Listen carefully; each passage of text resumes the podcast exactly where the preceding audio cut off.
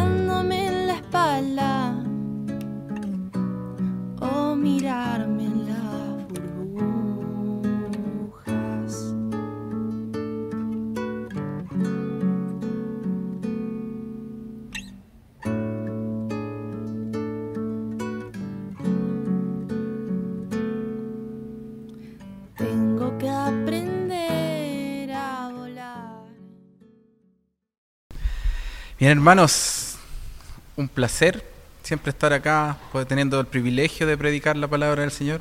Veo algunas caras repetidas que también estuvieron en la mañana. Pensé que iban a venir menos personas, pero, pero no. Está llena igual la iglesia. Gracias, gloria al Señor, porque tenemos harta gente. Hoy nuestro pastor también, que la hace toda, dirige el culto, canta, le faltó puro pasar la ofrenda, ¿no? Ahí para que oremos por nuestro pastor también, que le dé harto ánimo, porque en la mañana también estuvo en Vida en Cristo, estuvo predicando, sirvió la cena, estuvo en una reunión con los hermanos de Vida en Cristo y ahora vino para acá y bueno, ustedes lo vieron, estuvo dirigiendo todo, así que oremos también por nuestro pastor, porque desde afuera se ve que a lo mejor podría ser fácil, que a lo mejor anda acá, pero no tenemos real conciencia de todo el trabajo que, que hace nuestro pastor en un día domingo, que es el día del Señor, pero también en la semana, así que para que estemos orando por él. Y bien, después de, estas flores, le damos con lo que nos convoca. Génesis 1, versículo 28. Gracias. Eh, fue todo un desafío para mí este texto, porque es un solo versículo, entonces predicar un solo versículo sin más contexto es como que, oh, explosion mind. Pero ahí mi pastor le, le, le hizo unas preguntas y me aclaró harto la película. Entonces, eh, la semana pasada, Pastor Jonathan nos hablaba de cómo caminar con Dios en el matrimonio. Vimos cómo podíamos caminar y disfrutar a Dios en el matrimonio. Y cuando hay un matrimonio, lógicamente, lo que suele pasar es que después del matrimonio vienen los hijos. Entonces hay matrimonios que ya tienen hijos, entonces hoy vamos a ver cómo caminamos con Dios y cómo disfrutamos a Dios en la crianza. Eh, vamos a orar antes de, la predicación, así que lo invito a inclinar sus rostros. Amado Señor, te, te agradecemos por estar hoy aquí ante ti, Señor. Gracias por permitir, Señor, que nosotros tengamos comunión contigo, poder estar presentes, Señor, escuchando tu palabra, Señor. Si estamos aquí hoy día no es por nosotros, Señor, no es por nuestras propias fuerzas, no es porque algo que nosotros queríamos, sino que porque tú nos incomodaste, trabajaste en nuestro corazón y nos moviste a venir hoy aquí a escuchar tu palabra, Señor. Te pido, que bendigas a nuestros a nosotros, Señor, que preparen nuestros corazones, Señor, para poder entender tu palabra, Señor, para poder escucharla, atenderla y ponerla en práctica, Señor, con la finalidad de que mediante tu palabra te amemos más, te conozcamos más y seamos más como nuestro Señor Jesucristo, Señor. Ilumínanos, danos entendimiento, Señor, te rogamos todo esto en el precioso nombre de nuestro Señor Jesucristo. Amén. Ahora sí. Bien. Veíamos ahí que en Génesis 1.28 hay una bendición, pero esa bendición viene de un contexto, que el contexto está en el versículo anterior, en el 27, que le voy a leer acá, que dice, y Dios creó al ser humano a su imagen, lo creó a imagen de Dios, hombre y mujer los creó. Después de crearlos, da esta bendición y di, dice, y Dios los bendijo con estas palabras, sean fructíferos y multiplíquense, llenen la tierra y sométenla. Dominen a los peces del mar y a las aves del cielo y a todos los animales que se arrastran por el suelo. Entonces vemos ahí que el Señor creó al hombre a su imagen y semejanza y le entregó su imagen. El hombre es portador de la imagen de Dios. Entonces, cuando vi que me tocaba predicar este texto, dije, el pastor se equivocó porque ya estaba en la serie el texto. El presbítero Héctor también lo tocó, de cierta manera, pero abordó otras cosas. Entonces ahora vamos a hablar de la crianza. El presbítero Héctor nos mostraba que es un mandato social, cultural y espiritual, y que también es una bendición. ¿Y qué, cuál es el significado de esta bendición? Si alguien se acuerda. Ya, el Héctor se queda. ¿Alguien se acuerda qué significaba una bendición? Nadie se acuerda. Bueno, una bendición es tener todo lo necesario para poder hacer las cosas, todo lo necesario para ser feliz y poder subsistir. Algo así era, ¿no? Bien, hice mi tarea. Bien, entonces, ¿qué es lo que hace? Dios bendice a esta humanidad, a esta humanidad que es portadora de la imagen de Dios. Y cuando leemos este versículo del 28, no pareciera que fuera una bendición, sino que pareciera que fuera como un mandato. A mí me costó mucho entender por qué era una bendición. Pero Dios sí está entregando una bendición. Tiene esta característica, al igual que la luz, de comportarse como onda y partícula al mismo tiempo. Esta bendición tiene una dualidad, que es un mandato y también una bendición. Podríamos decir que es un mandato guion bendición. Y, este, cuando vemos estas instrucciones nos preguntamos, ¿dónde está esta bendición? Y sin ser consciente de ello, toda la humanidad tiene el favor de Dios y la bendición de Dios, porque Dios le da la capacidad al ser humano de reproducirse. Es una bendición secuencial que tiene cuatro pasos. Primero Dios crea al hombre a su imagen y semejanza y le dice, tienen mi favor, sean fructíferos, sean fértiles. Y la fertilidad es la capacidad de las especies de tener hijos, de poder reproducirse.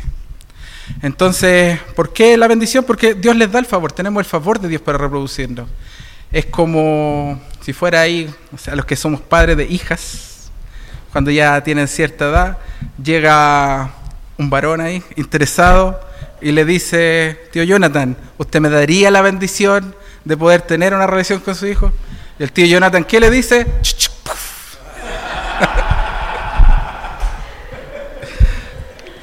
Entonces, pero más adelante, el pastor va a tener que darle la bendición y decirle, vaya, tenga su familia. Entonces ahí va con el favor del tío Jonathan, la Sophie en algún momento se casa. Entonces, asimismo el Señor nos manda y nos dice, vayan, sean fructíferos, sean fértiles. Y, y, la bendición continúa porque a la hora que son fértiles tienen la capacidad de multiplicarse. Multiplicarse es una consecuencia de la fertilidad. Y ahora que tienen la capacidad de ser fértiles y se pueden multiplicar, ahora vayan y llenen la tierra que van a habitar. Llénenla con la gloria de, Dios. Dios le dice al ser humano, que en hebreo es Adam, que llene esta misma tierra, que en hebreo es Adamá, de la cual fue tomado. El hombre fue tomado del polvo de la Adamá y, el ser humano Adam, ahí tiene la relación entre Adam y Adamá. Entonces Dios le dice que al hombre que llene esta misma tierra del, polvo que él fue creado. ¿Y por qué? Porque el hombre es creado a la imagen y semejanza de Dios. Es el portador de su imagen. Dios le está diciendo al ser humano, vayan, tienen mi bendición, los invito a llenar la tierra que han de habitar con mi imagen y mi gloria. Porque Dios es el rey de la creación, pero es un Dios cercano que se relaciona con esta creación. Lo invita, al igual que Dios puso orden en, la tierra que estaba vacía y desordenada, invita al hombre a poner algo de orden. ¿Por qué? Porque le dice al hombre, anda y ponle nombre a cada una de las especies. Entonces se empieza a ordenar la cosa. Anda y llena esta tierra. Entonces el Señor nos da ahí una responsabilidad. Hasta ese punto, este mandato tiene las mismas características que la bendición que se le da a los peces en el mar y las aves en el cielo al quinto día. Pero hay una sola diferencia, que es una gran diferencia. La cosa no para ahí. No, sino que continúa. Ahora que son fértiles y pueden multiplicarse, como consecuencia van a llenar la tierra, la van a gobernar. Gobiernala, gobiernan a las aves, gobiernan a los peces y a todos los seres vivientes que se arrastran por la tierra. Y como dijo un importante teólogo, un gran poder conlleva una gran responsabilidad. Y el ser humano, al ser portador de la imagen de Dios, tiene este poder, el poder de ejercer, poder, valga la redundancia, de poder ejercer un gobierno sobre la creación. Podemos ver el mismo ejemplo que acabo de dar en Génesis Dios, en Génesis 2, perdón, como Dios le da este permiso al hombre que vaya y le ponga nombre a los animales. El hecho de poner un nombre a nuestras mascotas, a los animales, a nuestros hijos, es un ejercicio de soberanía. Porque cuando tenemos hijos, ¿qué hacemos? Lo primero, de hecho, de antes de tenerlo, ya le escogemos el nombre. No es como que nace nomás y le decimos, buena, bacán, ya, mi hijo, no. Sino que ya les tenemos cogido un nombre. Hacemos ese ejercicio y es un ejercicio soberano. Somos virreyes de la creación. Dios es el rey de la creación y nosotros venimos a ser virreyes representantes de Dios en esta creación a la cual se nos ha puesto por cabeza. Se nos ha puesto a la cabeza para gobernarla, pero gobernarla con responsabilidad. Pero todo eso era antes de la caída. En un mundo que estuvo en algún momento, que anhelamos y que esperamos que vuelva a ser así en el nuevo cielo y la nueva tierra, pero eso era antes. El pecado no había infectado la creación, el hombre no había desobedecido a su creador. Entonces ahora nosotros vivimos en un mundo caído, en un mundo que está distorsionado por el pecado. ¿Y cómo podemos ver que esta bendición en un mundo distorsionado? El pecado distorsionó varias cosas, afectó muchas cosas, pero esta bendición sigue más vigente que nunca. De hecho, la humanidad se tomó tan en serio esta bendición que llenó la tierra. Actualmente somos vivos, porque sin contar a los que van muriendo, somos casi 8 mil millones de personas que están poblando el planeta Tierra. A ese nivel. Dijeron, llénala, vamos, la llenamos. Sí. Pero ¿qué es lo que pasa? Por causa de pecado, el hombre tiene un corazón conturbado que tiene una constante inclinación al mal. Entonces ya no llena la tierra con la gloria de Dios. Sí con su imagen, pero no con su gloria. ¿Por qué? Porque producto del pecado, ya no todo lo que hace el hombre agrada al Señor. Ya no todo lo que hace el hombre glorifica a Dios. Y tenemos el ejemplo claro de eso en la oración de confesión de pecados. Cada uno presentó sus pecados delante del Señor, se arrepintió y pidió perdón. ¿Y por qué lo hicimos? Porque sabemos que las cosas que presentamos no agradan a nuestro Señor, no le glorifican y pedimos su perdón. Entonces ya el hombre no, no llena la tierra con la gloria, porque estamos afectados con el pecado, pero sí con su imagen, porque el hombre es portador de la imagen de Dios que se transmitió de generación en generación. Pasó desde Set, después se fue a las generaciones de Noé y a los hijos de Noé en el diluvio y ahí somos portadores de la imagen de Dios, toda la humanidad. Eso no se ha perdido. ¿Y cómo nosotros entonces podemos ver que, que se ejerce esta bendición? El ser humano no ha sido capaz de disfrutar esta bendición ni llevarla a cabo como es la voluntad de Dios. Es cosa de ver cómo en todos estos años, en todos estos siglos, el ser humano ha gobernado la creación. Si lo miramos, no, no es muy bueno el panorama porque tuvo que venir una pandemia a paralizar toda actividad para reducir el consumo y gracias a ese tiempo de reposo, el año pasado y este año podemos tener lo que parecería tener un clima que el que teníamos hace 15 años, donde llovía harto. Había mucho, hubo muchos años sin llover tanto, pero el año pasado y este año ha llovido harto. Y eso solo por la pandemia. A ese punto que necesitamos algo que paralice todo para que la tierra recupere un poco su vigor, es como el ser humano ha gobernado esta creación.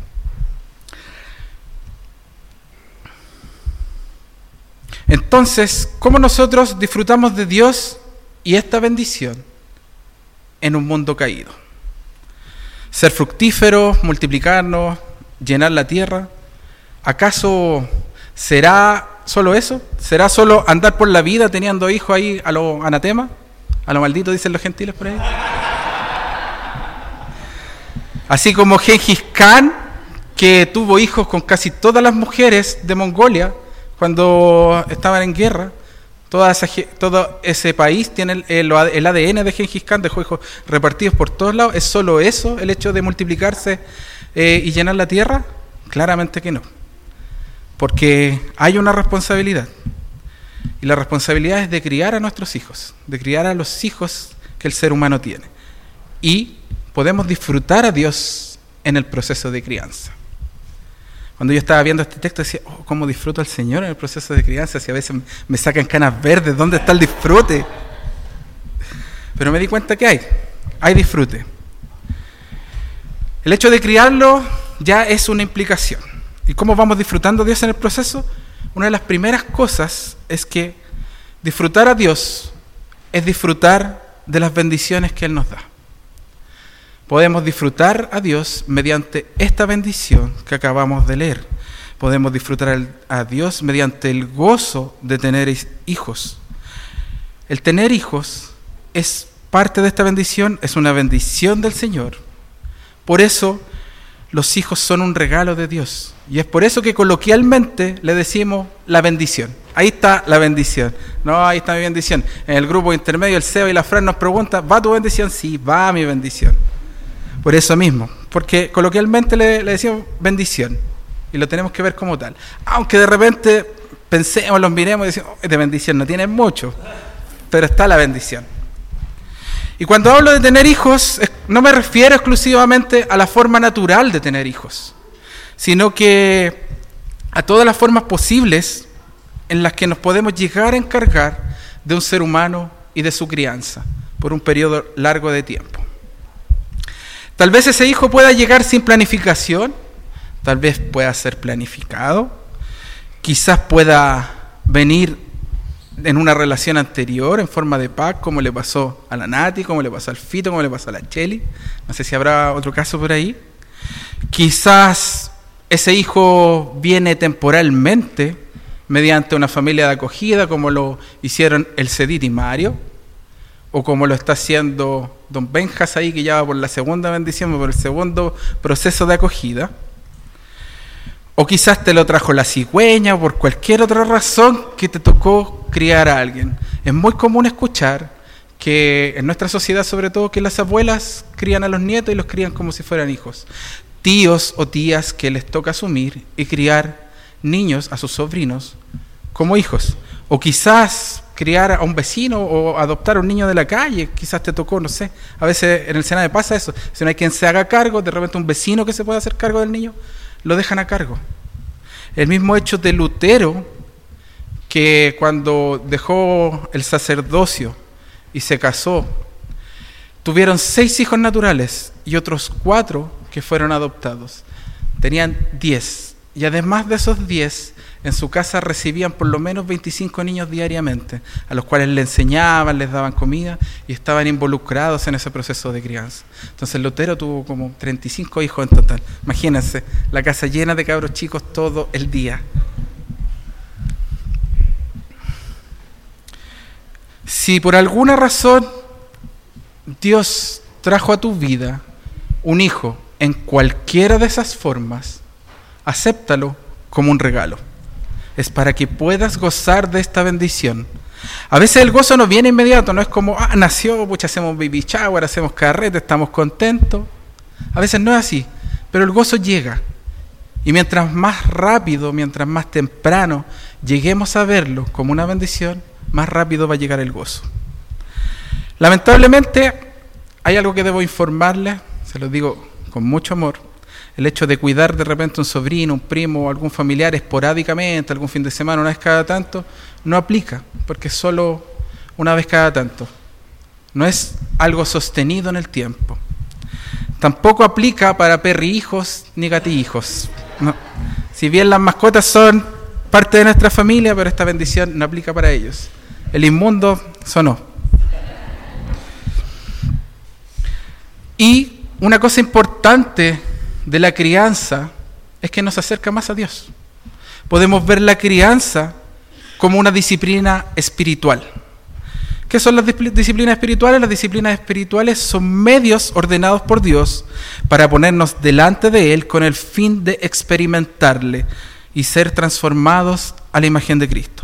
En otras palabras, nos ayudan a acercarnos a Dios y disfrutar conscientemente de su presencia. ¿Y cómo la crianza logra esto? ¿Cómo la crianza logra acercarnos más a Dios? Seguramente todos nosotros, sin excepción, tenemos bien marcados qué errores cometieron nuestros padres con nosotros.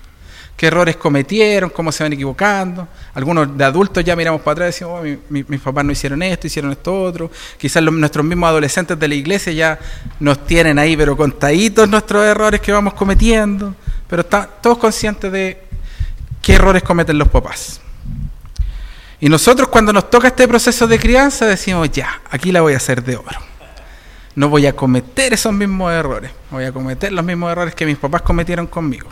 Y en algunas ocasiones pasa, podemos reparar esos errores, pero generamos otros. Y después nuestros hijos vienen y dicen, ya yo no voy a cometer los mismos errores que nuestros papás, reparan y generan otros y al final no estamos libres de eso. Son errores que se van perpetuando. O a veces pasa que cometemos los mismos errores sin querer y lo hacemos igual y después nos cuenta, estoy haciendo lo mismo. O en un caso más extremos, cometemos los mismos errores y le agregamos otro, una llave ahí encima. Entonces, ¿qué es lo que tenemos que hacer en el proceso de crianza?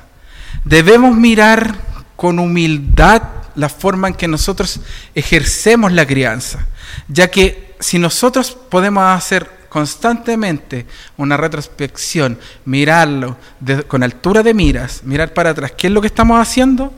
Nos vamos a dar cuenta de nuestros errores. La crianza revela nuestras falencias. Podemos ver en qué nos estamos equivocando, cuáles son las actitudes pecaminosas que hemos tenido con nuestros hijos. ¿Y a qué nos lleva? A poder arrepentirnos y pedirles perdón cuando corresponde. Exponer nuestras falencias nos va a llevar a dejar de lado nuestro orgullo. Y ese dejar de lado nuestro orgullo nos va a llevar a depender de Dios. Porque podemos reconocer que esas falencias que tenemos solo Dios puede corregirlas.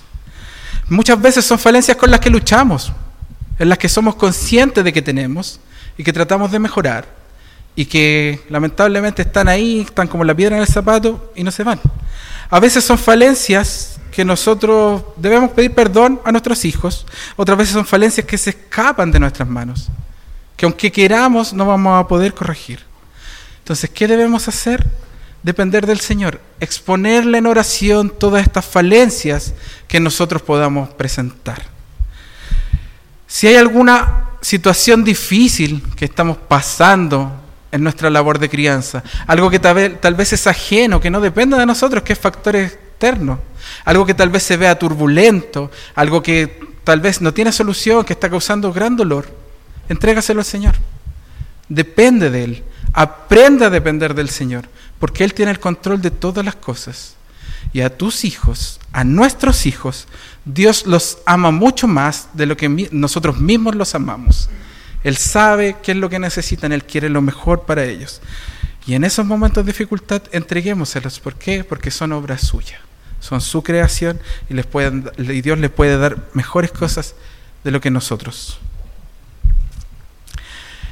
Y al hecho de tener falencias, exponerlas, exponerlas delante de Dios, entregarlas a Dios, nos va a llevar a una sola cosa.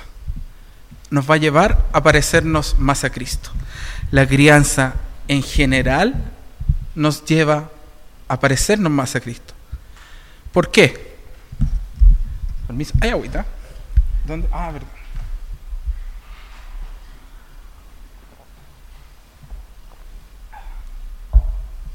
Gracias, pastor. entonces la crianza nos hace parecernos más a Cristo. ¿Por qué? Porque nos lleva a renunciar a nosotros mismos. Nos lleva a dejar nuestro egoísmo de lado. En algunos casos, en otros no. Yo leí por ahí que ser papá significa ayudar a nuestro hijo a buscar un alfajor que me comí hace tres días.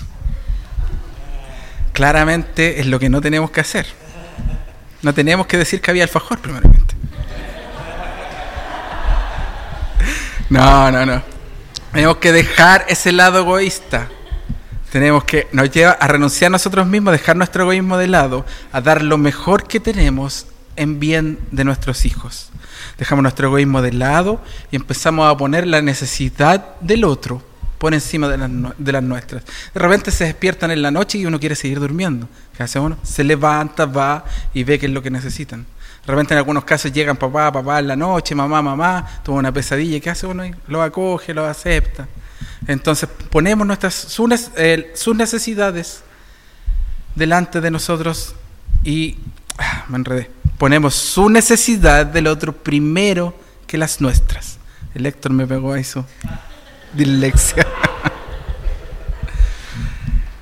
La crianza forja nuestro carácter y pucha que la forja.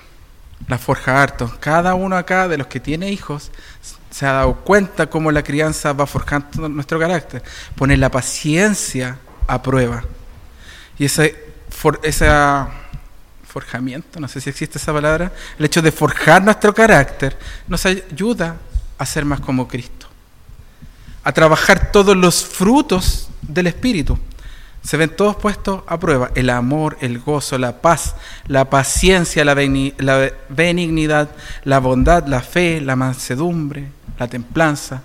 Todo eso se pone a trabajar la paciencia sobre todo y la templanza. En mi caso, que soy una persona que se enoja mucho, la templanza ha sido un desafío. Ustedes me ven aquí todo piola, así tan tranquilito, pero no, yo tengo carácter. Entonces se ve, se ve muy trabajado esto. Para mí ha sido un desafío el tema de la crianza. También la crianza nos capacita para amar. El hecho de amar a nuestros hijos nos ayuda a amar a nuestro prójimo. Nos ayuda a amar a otros, a perdonar a otros, a ser más misericordiosos con el resto. Así como nuestros hijos se equivocan, la embarran, nosotros los perdonamos, limpiamos su, su herida y estamos ahí, eso también aplica para que nosotros seamos más misericordiosos con nuestro prójimo cuando se equivoca con nosotros. Cuando llega la hora de perdonar, nos hace con un corazón más misericordioso, así como el corazón que tuvo el Señor al perdonar nuestros pecados. Bien, la Biblia está llena de consejos de cómo los padres deben criar a sus hijos. Podemos verla como un manual. De hecho, ninguno de nosotros que está hoy aquí podríamos decir, ay, es que a mí nadie me dijo cómo yo tenía que ser papá. Nadie te enseña a ser papá. Mentira.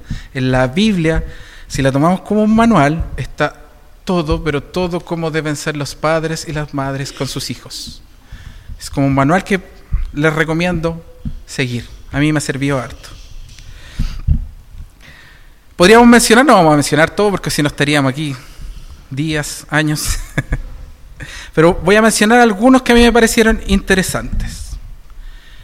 ¿Cómo debemos criar a nuestros hijos? Primero que nada, debemos criar a nuestros hijos de, tal manera que conozcan a Dios, que le amen, que puedan ser capaces de amarle su salvación claramente no depende de nosotros, porque el Señor tiene un plan con cada uno de ellos. Él sabe a quién eh, predestinó y a quién no. Pero sí nuestra responsabilidad es enseñarles su ley, es enseñarles sus mandamientos, es educarlos en la fe. Deuteronomio 11, a ver si lo tengo por aquí, lo tenía Deuteronomio 11, del 18 al 20, dice, grábense estas palabras en el corazón y en la mente, átenla a sus, en sus manos como un signo y llévenlas en su frente como una marca. Enséñansela a sus hijos y repítanselas cuando estén en su casa y cuando anden por el camino, cuando se acuesten y cuando se levanten. Escríbanla en los postes de su casa y en los portones de sus ciudades. ¿Qué es lo que tenemos que hacer nosotros como padres? es estar constantemente enseñándoles acerca de Dios, a fin de que sepan que existe un Dios, un Dios poderoso, un Dios único y viviente, que fue el creador del cielo y de la tierra.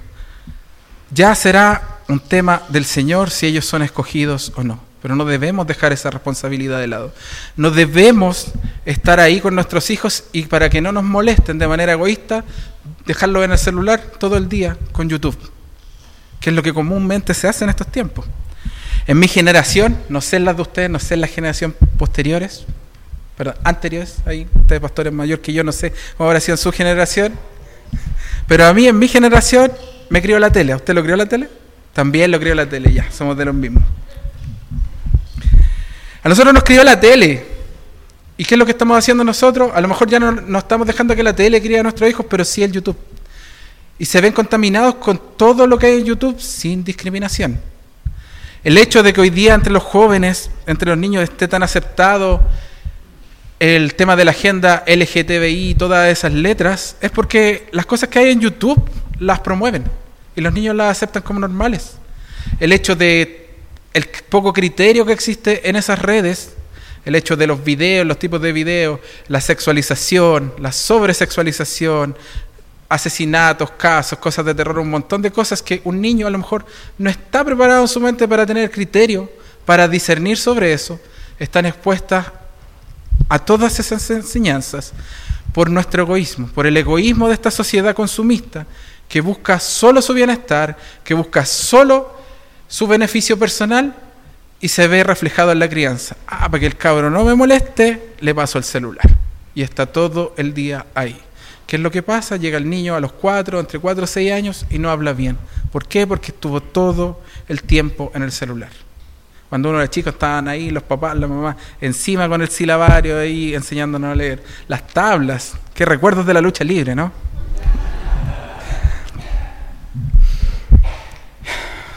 Y también nosotros tenemos que ser ejemplos para nuestros hijos. Tenemos que ser un ejemplo de la fe que practicamos. Si venimos con ellos al culto, cantemos con ellos, debemos darle el ejemplo. Debemos cantar las canciones de niños, debemos enseñarle a orar, tal como hemos ido poniendo en práctica este último tiempo, explicarle qué significa la Santa Cena. Cuando hay que bailar ahí en las coreografías de niños, también hay que hacerlo. ¿Por qué? Porque somos un modelo y ejemplo para ellos. ¿Para qué? Para que ellos sepan que existe ese Dios en el que nosotros creemos. También debemos estar orando constantemente por nuestros hijos. Debemos estar orando por su vida y porque el Señor tenga misericordia de ellos y que ojalá, si está en su voluntad, sean escogidos y sean parte de su pueblo. No debemos alejar a nuestros hijos de nuestras oraciones, es más, deberíamos orar diariamente por ellos y orar con ellos. Debemos también criarlos en amor, que el amor no es malo, pero sí, tal vez si hay un exceso de amor con falta de disciplina, también estamos cometiendo un error. Criar en amor no es malo, pero lo que es malo es no disciplinar. ¿Por qué? Porque hay que disciplinar cuando es necesario. A lo bueno, bueno y a lo malo, malo. Si te, portaste mal, si hiciste algo que no debías hacer, algo que yo te mandé o algo que atenta contra otro, hay que disciplinar. La disciplina es parte del amor. En Proverbios 13, 24 dice que el que no disciplina a su hijo es porque no lo ama. Pero también nos muestra que esta disciplina no debe ser en exceso. Debe ser una disciplina controlada, no debe ser desmedida. En Proverbios 19 dice que esta disciplina no debe ser deseando la muerte de los hijos. No debe ser ahí agarrarlo a palo hasta que el cabro muera. No, claramente no. Menos en nuestros tiempos. Ahora que lo, hace muchos años los niños tienen derechos. Pero si lo contextualizamos en estos tiempos, nuestra disciplina nos debe ser desmedida. Debemos nosotros como padres tener el filtro y poner buscar el equilibrio entre una disciplina correcta y no desmedida. En Colosenses 3:20, Pablo nos dice que los padres no deben exasperar a sus hijos. ¿Por qué? Porque se van a desalentar. ¿Y en qué se van a desalentar? Se van a desalentar en el hecho de que ven que estos padres que siguen a este Dios, que dicen que es lleno de amor, lleno de misericordia, pero ven a este Padre todo serio, todo rigoroso, castigador, severo, y dice, ¿cómo este Padre encaja en esa imagen de ese Dios que cree y cómo lleva su vida? ¿Qué pasa? Terminan desanimándose en la fe, terminan abandonando la fe porque no hay un sentido. Entonces nosotros tenemos que guiar en amor a nuestros hijos, disciplinarlos y enseñarles las leyes de, de nuestro Señor en justa medida. También como padres debemos involucrarnos en su vida. Debemos saber qué es lo que están pasando. Tenemos que conversar con ellos, involucrarnos, preguntarles después del colegio, ¿cómo estás? ¿Cómo te fue? No, no, no por mera formalidad de que, ah, llegaron, hola, ¿cómo te fue? Bien, ya, a la pieza. No. Debemos buscar momentos para conversar con ellos, ya sea en el auto, en la once, en cualquier circunstancia, buscar tener estas conversaciones intencionales, saber si tuvo alguna dificultad en el colegio, cómo les fue, cómo están con sus amigos, cómo están sus relaciones, saber qué es lo que pasa, está ocurriendo en su vida. De repente hay muchos padres que se encuentran con hijos que dicen, oh, mi hijo está raro, no sé qué le pasa. Lleva días, estoy angustiado. Claro que no vas a saber qué es lo que le pasa si no te involucras con él. Debemos saber con quién se rodea quiénes son sus amigos, qué es lo que tal vez hace en internet, qué videos ve, qué juegos juega. No se trata de espiarlos, pero sí tener un panorama en el que se están moviendo nuestros hijos para que cualquier cosa que pase no sea una sorpresa y también nos puedan ver a nosotros como padres involucrados en su vida. Finalmente, debemos criar hijos que sean capaces de gobernar esta creación según la voluntad de Dios. La bendición constaba de cuatro pasos. El cuarto paso era gobernar y señorear la creación, sojuzgar la tierra. Debemos criar hijos, enseñarlos de tal manera que puedan ser capaces de amar la creación, de amar a su prójimo, de amar a Dios, de tener una correcta relación con Dios, con su prójimo y con... Ah, se me olvidó, ya. Pero debemos y con la creación. Ahí está. Entonces debemos criar hijos que busquen el bien de esta creación a la cual se nos ha puesto a cargo. Tal vez tomar banderas sabias como el hecho del medio ambiente, tal como tuvimos el EcoFest hace un par de semanas, que busca el reciclaje, que busca tener menos contaminación, que busca desperdiciar menos agua, que el agua es finita y se está acabando. Que puedan quizás no ser maltratadores de animales, quizás comer carne no, está mal, pero tener tanta matanza de animales eh, a, causa de la industria cárnica, y en, muchos casos esa carne se termina perdiendo, sí es un desperdicio y un abuso de la creación. Poder descansar la tierra, el hecho de que la tierra tenga descanso. Tenemos que nosotros criar a nuestros hijos de tal manera que puedan llegar a eso, repetirle constantemente sus leyes. Tal como dice en Deuteronomio 28, o como decía el Salmo 78 que leímos al principio. Dice, mis labios pronunciarán parábolas y evocarán misterios de antaño, cosas que hemos oído y conocido y que nuestros padres nos han contado.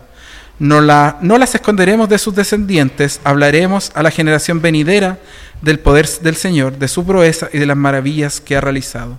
Así como el pueblo de Israel, de generación en generación, iba transmitiendo la ley, el mandato del Señor y todas las cosas que hacía, nosotros también podemos ir transmitiendo estas mismas cosas. Podemos contarles cómo el Señor ha hecho obras maravillosas en nuestra vida como el Señor ha sido de bendición en nuestra vida, como ha el mismo hecho proezas. ¿Para qué? Para que nuestros hijos crean y también ellos lo traspasen a nuestros nietos, a nuestros tataranietos y así. Eh, ¿cómo, ¿Dónde termina esto? ¿Cuándo, termina la labor de la crianza? La mañana dije que hasta los 18 años. Pastor Manuel de la Huerta me dijo que la crianza no termina nunca. Y es cierto, la crianza no termina nunca. Si nuestra responsabilidad como padres termina en el punto en que nuestros hijos ya pueden hacerse cargo de ellos mismos, que es como a los 40 años. no, hasta que ya alcancen la mayoría de edad. Porque si hasta que ya puedan depender, oh, ya, hay de nosotros. Pero el criar un hijo es hasta el fin de los días, constantemente. ¿Por qué? Porque vamos nosotros envejeciendo, adquiriendo más conocimiento y madurez y podemos ir guiando a nuestros hijos que quizás cuando tengan 20, tengan 30, dicen, ah, yo pasé por esto, tal vez podría ser así, así, de distinta manera. Constantemente vamos a estar criando a nuestros hijos. ¿Y cómo podemos ver reflejada esta crianza en el modelo divino? Es porque nosotros somos hijos de Dios adoptados por el sacrificio de Cristo. Ahora somos hijos del Señor y quizás en este caminar espiritual eh, le hemos sacado cana verde al Señor con las cosas que nosotros hemos hecho, con nuestras rebeldías. El hecho de conocer a Cristo es fundamental, conocer a Cristo, creer en Él, confesarle a Él como Señor y Salvador, nos asegura la vida eterna. Pero el camino cristiano es toda una vida, que partimos siendo bebés espirituales y vamos creciendo, y Dios nos va criando en este caminar espiritual. Él también ejerce una crianza eh, sobre nosotros. Y asimismo podemos ver cómo se refleja y cómo nosotros tenemos de ejemplo a nuestro Padre para nosotros ser padres. Así como nosotros tenemos este Padre que nos va guiando, que nos disciplina cuando es necesario, que muchas veces no entendemos su disciplina, pero que nos ama con un amor tan infinito, un amor que no somos capaces de entender, que nunca va a caber en nuestra mente. Él nos ama, nosotros tenemos ejemplos de amor para amar a nuestros hijos y criarlos. Entonces, que esta labor de crianza nos lleve a estar más cerca de nuestro Dios a ser más como Cristo, acercarnos más a, más a Él y ver la crianza como una disciplina espiritual. Una disciplina larga porque dura harto años, pero mejor que sea larga porque los procesos largos son buenos. Y así hemos aprendido en la iglesia presbiteriana. ¿eh? Los procesos son largos. Así que son buenos, por ende, llevemos esta crianza para acercarnos al Señor. Queridos hermanos, los invito a orar. Amado Señor, te agradecemos por tener el privilegio de escuchar tu palabra hoy en día, Señor. Te rogamos, Señor, que esta palabra cale en nuestros corazones, Señor, y nos des la sabiduría para poner esta bendición que tú le diste al ser humano, para ponerla en práctica, Señor, para poder criar hijos de cualquier índole, de la forma que lleguen estos hijos, poder criarlos, Señor, en tus ordenanzas, en tus mandamientos, en tu ley, Señor. Poder mostrarles ese Dios que eres tú, el único Dios verdadero, Señor, creador del cielo y de la tierra, a fin de que ellos te amen y te conozcan, Señor. Te pedimos por nuestros hijos, rogamos por ellos, que si es tu voluntad, Señor, te puedan conocer y te puedan amar, Señor. Que podamos ser padres responsables de esos niños, de esos hijos que llegan a nosotros, que ejerzamos esa crianza con responsabilidad, Señor. Que dejemos nuestro egoísmo de lado, dejemos el egoísmo de esa sociedad consumista que nosotros repetimos en la crianza, lo dejemos de lado y hagamos una crianza conforme a tu palabra, conforme a tu voluntad, tal, tal como tú, Señor, nos enseñas en tu escritura, tal como tú, Señor, ejerces esa crianza en nuestras vidas, Señor. Ayúdanos, Señor, danos sabiduría, guíanos, Señor, para criar hijos que puedan gobernar esta creación, Señor, que puedan llenar esta creación con tu gloria, Señor, que puedan amarla y que puedan representar a ese virrey, Señor, que tú mandaste a poner por cabeza de la creación, Señor. Que no busquen un abuso, una sobreexplotación animal, una sobreexplotación de la tierra y de los recursos, Señor. Enséñanos a nosotros a ser más como Cristo, Señor, a fin de que podamos gobernar la tierra, podamos ser un ejemplo para nuestros hijos, para que gobiernen con sabiduría y según tu voluntad esta tierra que tú nos diste de habitar, Señor. Criar es un desafío importante, Señor, nos acompaña toda la vida. Y tú no, no nos dejas solo en ese desafío, Señor. Tú estás con nosotros en todo momento. Te pedimos que nos acompañes, que nos des sabiduría, Señor, que nos des calma en los momentos que parecen difíciles, Señor. Sabemos que dependemos de ti, Señor. Y que esta crianza nos acerque a amarte más y nos acerque a ser más como nuestro Señor Jesucristo, Señor. Te rogamos todas estas cosas el día de hoy en el precioso nombre de nuestro Señor Jesucristo. Amén.